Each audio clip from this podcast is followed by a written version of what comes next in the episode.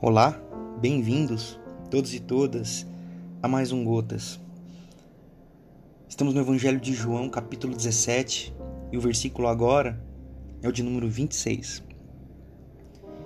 Eu revelei teu ser a eles, quem és e o que fazes.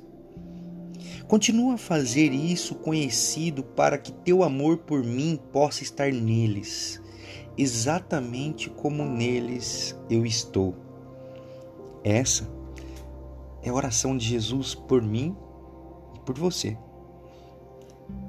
É uma conclusão brilhante para uma oração fervorosa. A vontade de Jesus para nós é que sejamos cheios de amor de Deus, assim como ele mesmo experimentou esse amor. Jesus, que vive em nós, dará tanto a capacitação quanto a motivação para essa experiência. O evangelho de hoje pergunta para mim e para você: quando Cristo nasce em nós, o que acontece? Quando Cristo está em nós, o que acontece? A resposta deve ser mediante essa oração de Jesus. O amor acontece. Quando Jesus está em nós, o amor reina.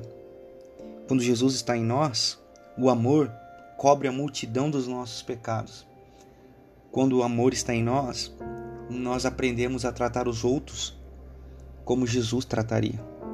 Quando o amor está em nós, nós escolhemos não matar, mas nós escolhemos dar a vida pelos nossos irmãos.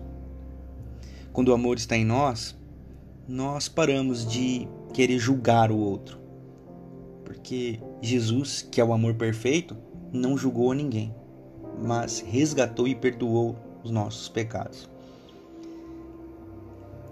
o que é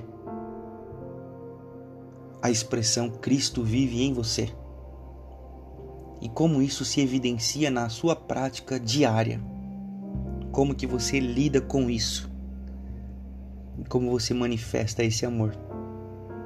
Eu espero e oro que através da sua vida o amor de Deus possa ser conhecido e que Jesus, de fato, possa ser glorificado através da morada dele na sua vida.